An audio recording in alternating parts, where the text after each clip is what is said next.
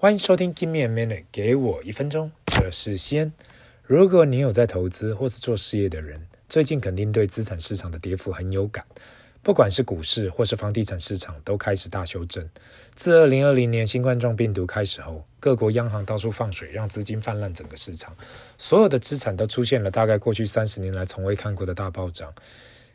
经历过这样的一个大暴涨期，各国的央行也发现了高速通膨的压力。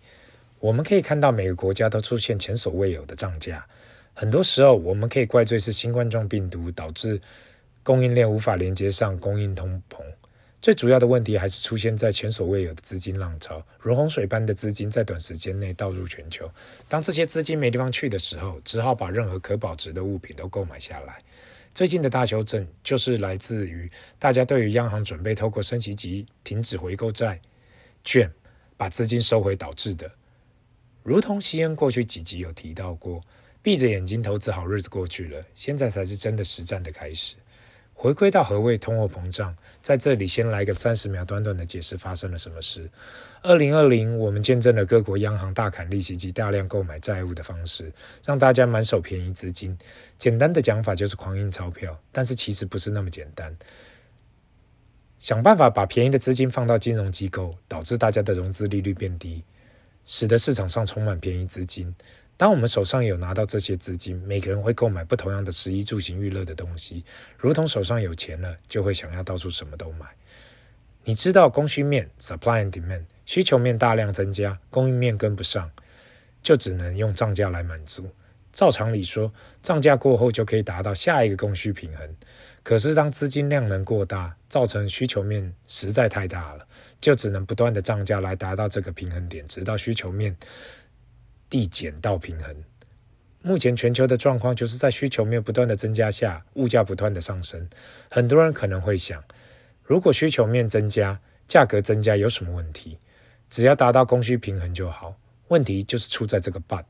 如果你是有本事可以融资出便宜资金，或是有源源不断的稳定现金流，那持续的涨价对你来说是没问题的。问题出在很多人无法达到这样的地步，只能感受到生活成本不断的增加，持续挤压日常生活。因此，为什么高度通货膨胀是会对经济造成伤害？所以，央行今年开始才需要增加资金成本，那就是升息。你可以把钱想成一个商品，当利利息。呃，想成钱的价格，当利息低的时候，代表钱很便宜，所以很多人想要去借钱。但是当利息开始升的时候，钱的成本变贵了，需求就降低。大家可以看到，今年股市出现大修正，虽然房地产还没出现大修正，可是也没有继续创造历史新价格，大概就是在盘整当中。今年跟明年升息的压力持续增加下，经济本身就会有更大的压力。我最喜欢巴菲特爷爷说过的这句话，每天都拿来出来提醒自己：“You know who doesn't have pants when the water recedes。”中文的意思就是，当海水退了，就知道谁没穿泳裤。简单的意思就是，当市场好的时候，每个人都呼风唤雨，讲话大声；当市场差的时候，就看谁有本事可以活下来。因此，我每天都提醒自己，当海水退了，才是真本领的开始。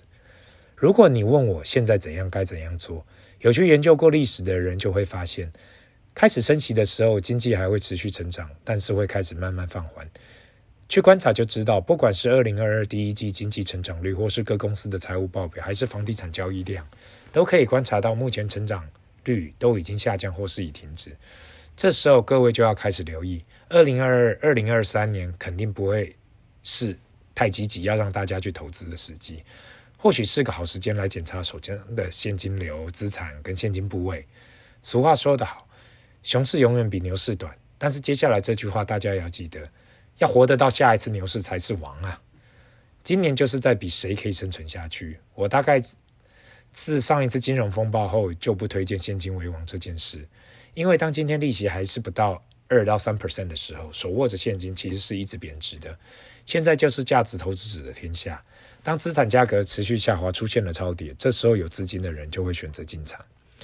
不管你手上是否有资金可陆续投资，最重要的还是检视自己的现金流，不管是来自于薪水、利息、股利、租金，或是其他方面的收入，能够确保自己稳定的现金流来持续进行资产增长，才是度过升息的时刻。